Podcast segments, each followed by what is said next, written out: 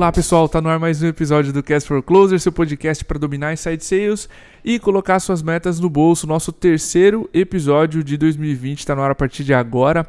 Para você que está começando a ouvir o Cast for Closers esse ano, por esse episódio, talvez você ainda não saiba do projeto que a gente tem aqui na MeTime de levar o Cast for Closers para um milhão de plays.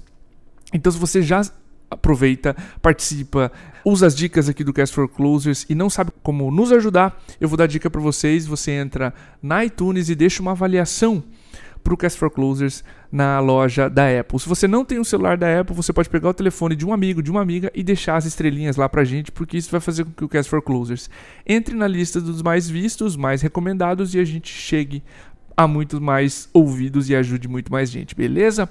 Mergulhando no tema desse episódio, a gente vai falar sobre como aumentar a durabilidade dos vendedores, como diminuir o turnover dessa profissão que tem o índice de desistentes, digamos assim, muito alto. Para falar sobre esse assunto, a gente trouxe a Lígia Alface, responsável pela expansão Latam da Duda. A Lígia tem um background bem extenso em vendas, ela vai falar aqui, ela foi top performer em vários lugares onde ela passou e nós conhecemos a Lígia por uma série de amigos em comum. A obsessão dela por esse assunto, o quanto ela estuda isso, a durabilidade né, dos vendedores, junto com o episódio de saúde mental que a gente fez aqui com o Hugo Cobra, saúde mental em vendas. Como esse episódio fez bastante sucesso, a junção desses planetas, digamos assim, a gente não ignorou e trouxe a Lígia para falar sobre esse assunto. Lígia, teu primeiro episódio com a gente, a primeira mulher de 2020. Fica muita vontade para se apresentar. Seja bem-vinda. Obrigado mais uma vez por topar esse episódio com a gente aqui. Imagina, eu que agradeço. Eu tô bem feliz aí com essa oportunidade. Já sou fã de vocês, ouço o Cast for Closer é, sempre que eu posso. Esse episódio, inclusive, do UG foi muito bom, concordo fez sucesso mesmo é, e espero chegar perto aí da qualidade que, que foi esse episódio. Me apresentando, é, como você disse, eu sou Ligia Alface, esse sobrenome meio estranho, então qualquer pessoa que for procurar na internet vai achar um, uma alface vegetal, mas não uma pessoa, então aposto que vocês nunca ouviram uma alface falar. é, o auto-bullying é sensacional. Sempre. Foi assim que eu aprendi. eu, assim, até questão de formação, é, por incrível que pareça, eu não segui os padrões, o caminho mais comum, formado em educação física. Isso, eu gosto de falar isso porque pouca gente sabe, mas fez bastante diferença ao longo da minha carreira, principalmente no meu desempenho em vendas. Fui da RD por cinco anos, saí recentemente, tem quatro meses. A RD é uma conhecida aí dos ouvintes do Cast for Closer, né? Porque tem bastante contato grandes amigos meus, inclusive. E, e hoje eu estou fazendo esse papel de. estou encabeçando esse projeto de expansão comercial da Duda no Brasil e na América Latina.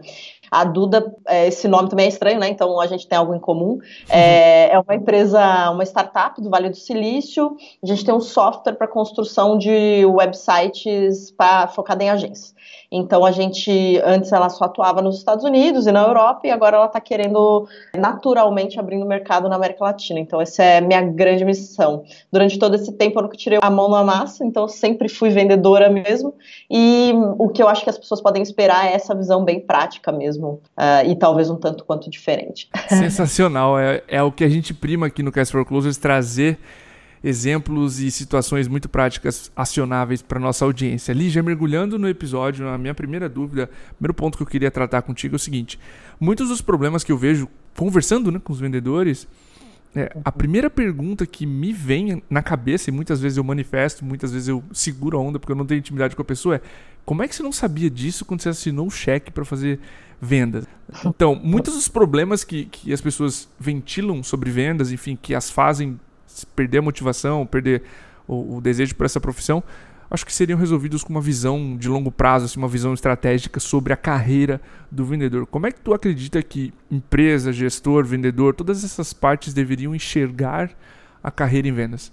Sim, é, é, muito muito boa essa, essa pergunta, inclusive essa, esse termo que você usou, essa palavra, né, carreira em vendas.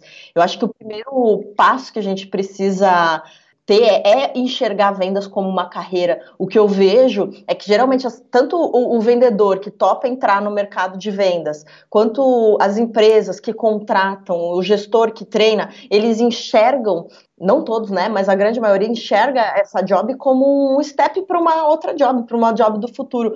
E dificilmente o vendedor acho que você nunca deve ter ouvido um vendedor falar: não, eu quero montar minha carreira em vendas, eu quero me especializar nisso. É, é muito, muito raro. raro. É muito raro. E eu já trabalhei com um monte de gente, né? Então, muitos vendedores entram por conveniência, porque é o primeiro emprego, foi lá convidado, outros entram por dinheiro, daí esse eu acho que é um dos maiores erros. né? Porque vendas é uma área que necessariamente paga bem, geralmente, né, nas empresas, e outros entram por necessidade, tipo, sei lá, preciso me formar na faculdade, vou, preciso ganhar esse dinheirinho, tô lá vendendo, nem sei o que eu tô fazendo aqui. E eu enxergo vendas, e eu sei que você também, Cordobes, porque você usa bastante os exemplos do seu triatlon, mas eu enxergo vendas como um esporte de alta performance, sabe? Hoje o atleta, ele também é visto como algo que vai vencer um dia, né? E você acaba se surpreendendo, tem um monte você vê, eu, eu, gosto de surfar. O Kelly Slater tá aí com 40, 50 anos nas costas e surfando super bem ainda, competindo. Será que o, o atleta e o vendedor precisa mesmo ter esse prazo de validade? Então é, é algo que a gente fica aí questionando o tempo todo. E aí nessas questões eu encontrei aí algumas respostas, muito baseado na minha pesquisa, mas também na minha vivência, que assim eu dividiria em três círculos, né? Não, eu falaria caixa, mas é que caixa parece que uma coisa é separada da outra e ela acho que não é. Que é a o que, que é responsabilidade do vendedor, o que, que é responsabilidade da gestão da empresa e algumas ferramentas auxiliares para te ajudar a ter esse lifetime velho né, do, do vendedor na tua empresa. E você mesmo, como vendedor, ter uma carreira de sucesso, uma carreira legal e reconhecida nessa job. A gente vai passar por elas, certo? Vou algumas das é. perguntas aqui, com certeza eu vou tocar alguns desses assuntos. Lígia, conversando com um dos entrevistados aqui, eu prefiro não abrir o nome dele, me veio algumas, algumas lembranças, tá? Refletindo sobre essa pergunta. Uma vez ele contou que o RH da empresa dele estava divulgando a vaga só com o salário base do vendedor. Ele disse, cara, se você divulgar só o salário base, sem comissão, ninguém vai vir. O vendedor é competitivo por natureza, é audacioso, enfim divulga o salário com a comissão inteira. Eu acho que tem algumas esferas aí, tá, da empresa. Ter um plano de carreira claro, dar uma visão de futuro para o vendedor. É, não somente top performers viram gestores. Ter esse plano estruturado para o vendedor conseguir se enxergar daqui a dois, três anos. Muitas vezes fica difícil, mas se você tangibilizar isso para os próximos dois, três anos, fica mais fácil. O gestor, olhos e ouvidos no processo seletivo, não delega isso cegamente para uma área.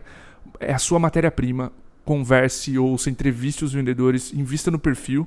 E principalmente a Trish Bertuzzi deu um exemplo muito legal que é coloque o vendedor júnior do lado do sênior, ele vai ver o sucesso sendo feito na frente dele, não só por aprendizado, mas ele vai enxergar o sucesso acontecendo na frente dele. Ele ou ela vai acreditar que é possível. Então acho que essa, essas duas partes de empresa e gestor são fundamentais porque o vendedor veja a profissão com melhores olhos. Eu queria entrar num segundo ponto aqui contigo, que é especialmente o gestor. A pesquisa da Gallup, ela conduziu um estudo em 2015 que diz que 50% dos norte-americanos já deixou um trabalho para se afastar dos seus gestores em algum ponto de suas carreiras. E fecha aspas, tá? Exatamente essa frase que ela descreveu. E isso para mim é uma das provas que pessoas deixam líderes, né? não empresas. Na prática, o que, que tu acredita que é o papel do líder sobre a durabilidade dos vendedores? Eu concordo 100% com essa frase, assim, até olhando por, por historicamente minha carreira, o que me fez sair, sentir saudade ou querer ficar numa empresa não foram, não foi a empresa, por mais que a empresa seja ótima ou seja ruim, mas foram as pessoas. É, o que eu considero mega importante, assim, a nível de gestão, é que o, desde o, bem o que você falou, desde o processo seletivo ser muito bem alinhado o perfil do, do vendedor ser muito bem definido, eu defino bastante assim, cara, qual é o tipo de vendedor que eu quero, qual é o, os desafios específicos dessa job, quais são os desafios específicos dessa job na minha empresa, será que as, como que eu vou encontrar essas características nas pessoas que eu estou entrevistando, isso precisa estar tá muito claro. Então, e, e outra coisa que precisa estar tá muito claro é, geralmente, como que é um processo seletivo, né? É a empresa querendo conhecer o, o potencial funcionário, né? O potencial colaborador. E aí as perguntas são infinitas para o cara, né? Para o vendedor. Só que não tem o um processo contrário, tipo, do vendedor conhecer a empresa, conhecer o produto que ele vai vender. E eu acho que é, muito, é um componente muito importante para processo seletivo. Por quê? Porque o que vai fazer a diferença no final das contas em questão de resultado, em questão de é, motivação e de performance, né, de, de, é, de, durabilidade, é o vendedor gostar, acreditar e estar tá alinhado com aquilo que a empresa oferece. Então, eu acho Ótimo. que esse é um componente muito importante do processo seletivo e precisa existir e poucas empresas fazem, né? Então, tendo esse processo seletivo bem alinhado e você confiar nele, confiar que você contratou de fato os melhores que estavam lá concorrendo, você precisa guardar isso, né, no bolso e quando o vendedor está lá em rampeamento, em treinamento, durante esse processo de aprendizado, é muito importante você relembrar que, cara, ele era o melhor daquela lista, ele era o melhor daquele grupo. Então, eu preciso investir tempo e dinheiro para fazer esse vendedor se desenvolver. E aí eu vejo um erro bem comum em empresas, principalmente com, quando tem cultura de vendas mais agressivas, é demitir muito rápido. E, e, olhando só para performance, não olha para comportamento, não olha para outros aspectos que fazem o, o, vendedor se tornar um cara muito bom eu mesmo, assim, falando da minha própria história com o meu começo na RD, eu saí do mercado do fitness, né, para começar Sim. a vender software de marketing. Nossa, eu demorei uns três meses, assim, para entender o que eu estava fazendo lá. E eu não estava batendo meta, só que o meu gestor acreditava muito em mim, o meu gestor tinha gostado muito do meu processo seletivo. Então, ele me deu muita força. E eu, por outro lado, também fui pedindo muita ajuda, né? Fui buscando muita ajuda. E aí isso me tornou top performer na RD durante muito tempo e acabei conquistando muitas coisas e ajudando muitos processos da empresa por causa disso. Eu vejo que se você demitir muito rápido, só olhando para número, você vai perder essa oportunidade de ter um, um, um profissional muito legal. Muito massa. A gente acredita nesse aspecto aqui. A gente é muito mais people do que resultados, então a gente já investiu. O episódio com a Petra, de Conquistando a Confiança como Vendedor, número 89, nunca vou esquecer esse episódio aqui. Eu insisti para que a gente gravasse com ela. A Petra é um exemplo claro de que confiança, a gente teve que investir no perfil para evolução. E esse ponto de evolução que tu citou é essencial. O meu trato aqui, Lígia, com o time, é, foi assim. Não me interessa, eu não quero que vocês me prometam quanto tempo vocês vão ficar aqui. A MeTime vai tirar resultados de vocês quando vocês uhum. estiverem se sentindo completos e evoluindo. Então, o meu trato com vocês é: o aprendizado não é negociável. Eu vou encher o saco para vocês evoluírem, para vocês saírem daqui melhores do que vocês entraram. Essa é a única coisa que eu consigo prometer para vocês. O resto vai acontecer conforme a empresa anda. Então, acho que se o gestor tivesse foco em evolução, mostrar para o vendedor o caminho da evolução, esse profissional, a gente, bom, geração Y, né? Maestria, autonomia e propósito. Já falei isso um milhão de vezes aqui no livro do Daniel Pink a gente é vidrado por maestria, um dos pontos, certo? Então, se a gente não cria um ambiente que o vendedor evolua, ele sai rápido. Eu junto o dia a dia repetitivo de vendas, ligação, e-mail, prospecção, proposta, fechamento, meta de novo, todo santo mês com sensação de estagnação. E essa junção é perigosíssima, é uma das coisas que mais me vem assim à cabeça, né? A junção do, do quão repetitivo é vendas mês a mês com a sensação de estagnação. Isso para o vendedor cria uma, uma intolerância maior. Lígia, entrando num ponto assim, cara, indo para os principais atores desse episódio, os próprios vendedores. É uma profissão difícil, como a gente já sabe, é meta, cobrança, enfim. Como os vendedores podem lidar com o lado difícil de vendas, na tua opinião? Sim, eu brinco que a pressão, né, o sentimento de se sentir pressionado, ele é, é o sentimento mais que mais faz companhia para o vendedor. E seja ele um vendedor de alta performance, que já bate todas as metas, ou não. Então, tem alguns pontos, né, que eu acho bem importante também, que são mais práticos. Olhar muito para a meta é o que gera essa pressão, essa tensão. Sim.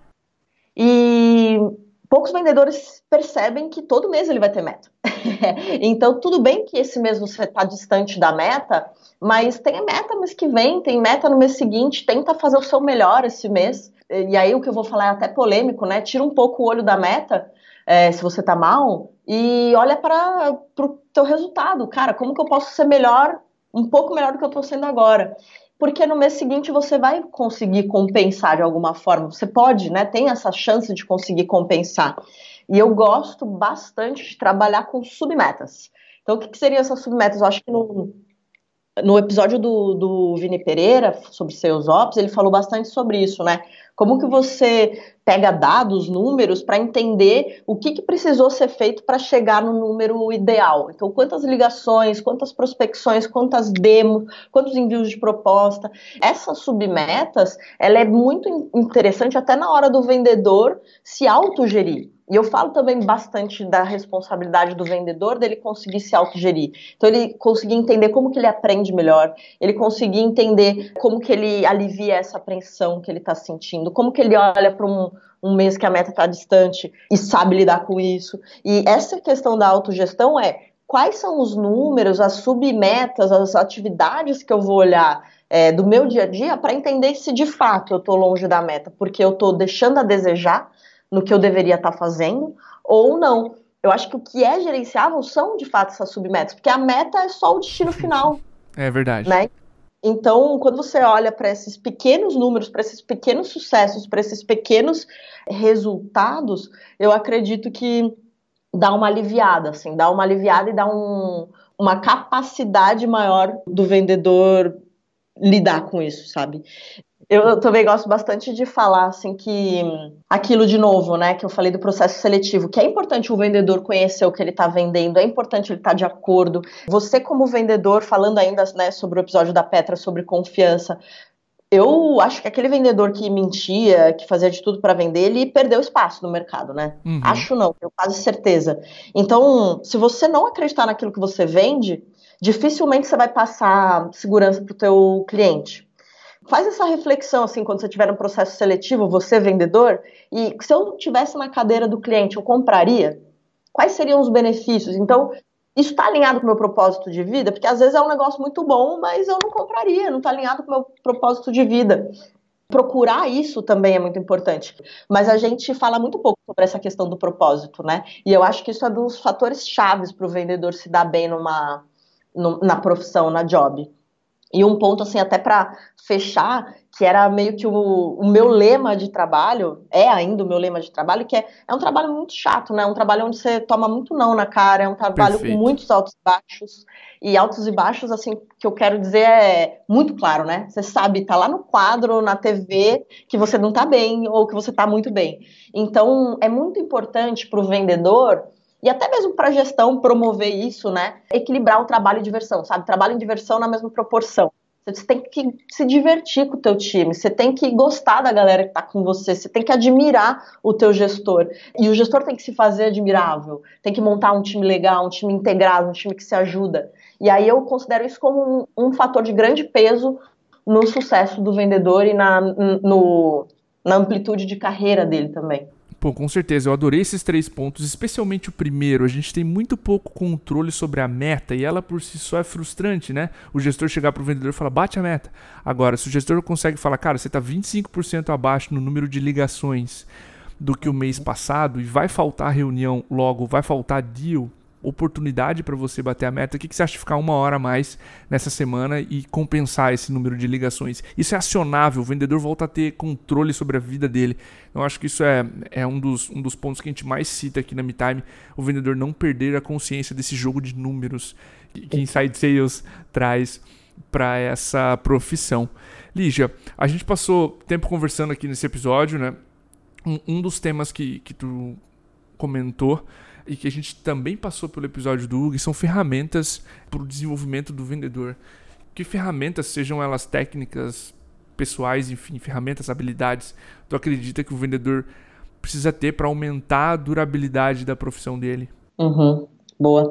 Você falou em uma, né, que vocês levantam bastante a bandeira, que é a questão do desenvolvimento. Acho Sim. importantíssimo o vendedor ter o hábito de estudar, o hábito de. Por mais que vendedor às vezes não gosta de ler, gosta, é um cara mais falante, assim, é, pô, ouve podcast, sabe? Tem tantos tão bons aí, inclusive esse. Obrigado é, então, É, né? Tem vídeo também, aquelas, né? É, tem que estudar, tem que se desenvolver e não pode esperar só da empresa isso, sabe? É óbvio que a empresa tem que promover isso, é importantíssimo, mas não pode esperar só da empresa isso. Acho que é bem importante também para qualquer esporte de alta performance, para qualquer profissão de alta performance, como de vendas, praticar um esporte, ter onde descomprimir, ter algum hobby. Né, eu, como educadora física, não podia deixar de lado isso.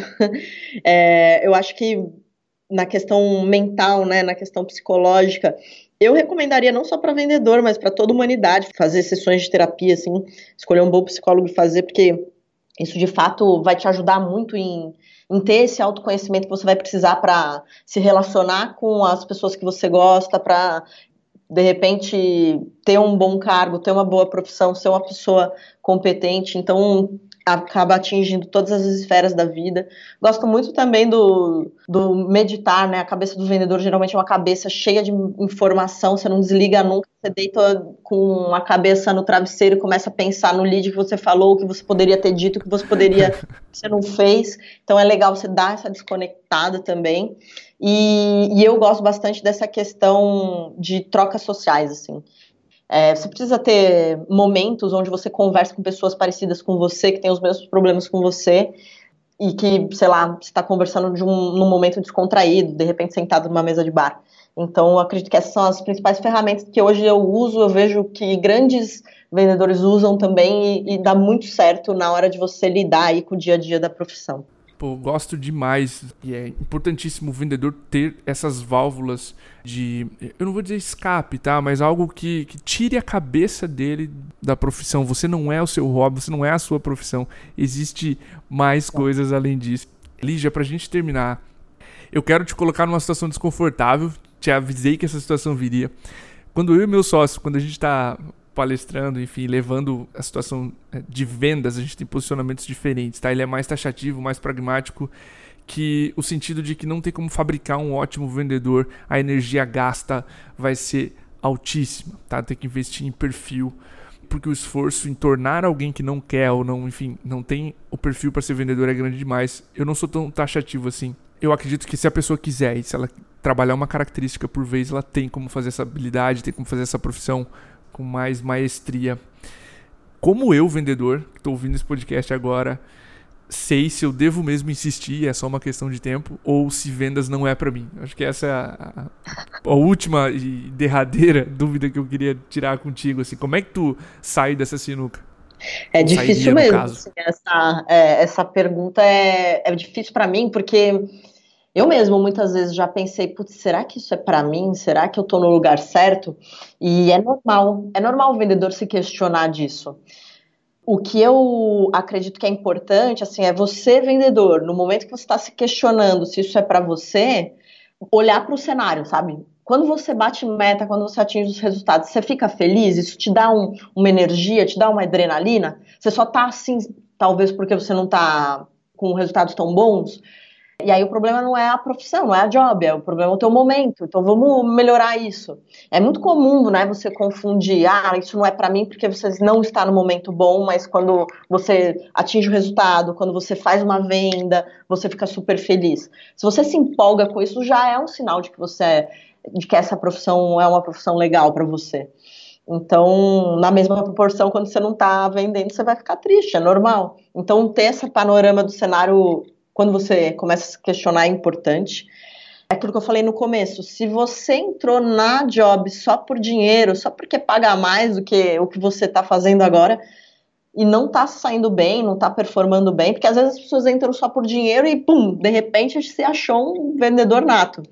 Mas você entrou só por dinheiro, não está saindo bem, está sendo sofrido. Ah, eu, se você estiver me ouvindo agora, eu te diria para você largar teu emprego agora. vai procurar trabalhar em outra área. Então, esse é um fator, né? Não entrar só por dinheiro e, e não ficar sofrendo só porque paga bem. Eu acho que um ponto bem importante também é você olhar para o lado e encontrar vendedores que te admiram. Porque, querendo ou não, ninguém gosta muito, né? De falar que é vendedor e ninguém gosta de falar com vendedor. Nossa. É, né, eu acho que a gente está mudando bastante esse cenário com, com as vendas mais consultivas, porém ainda acontece. Então, olha para o lado, vê se tem algum modelo de vendas que você gosta mais. Às vezes é um modelo que não é o do teu chefe, ele não está te ajudando a desenvolver um modelo que não é o dele, ele vai te ajudar a desenvolver um modelo que é o dele, que é o que ele acredita que é mais factível. Mas se tem uma outra pessoa que vende de um jeito diferente, mas que você admira e que atinge os resultados, talvez você possa adequar o teu formato de vender. Mas se você olha para o lado, você não admira ninguém, você não admira seus colegas, seu líder, ou você sai da empresa ou você sai mesmo da job, assim, porque é, são características bem específicas, né, da job de vendas. Você tem que saber lidar com pressão. E se você, seus resultados não melhoram também, né? Acho que essa questão do resultado é um, um termômetro bom. Você já está há algum tempo exercendo a mesma função. Você estuda, você pede ajuda, você tenta se preparar. Talvez você de fato seja aquela história do Einstein, né? Que é o peixe subindo uma árvore. Você está tendo uma árvore, você vai se achar um, o pior naquilo que você está tentando fazer. Mas se você é um peixe tentando nadar, você vai ser muito bom naquilo.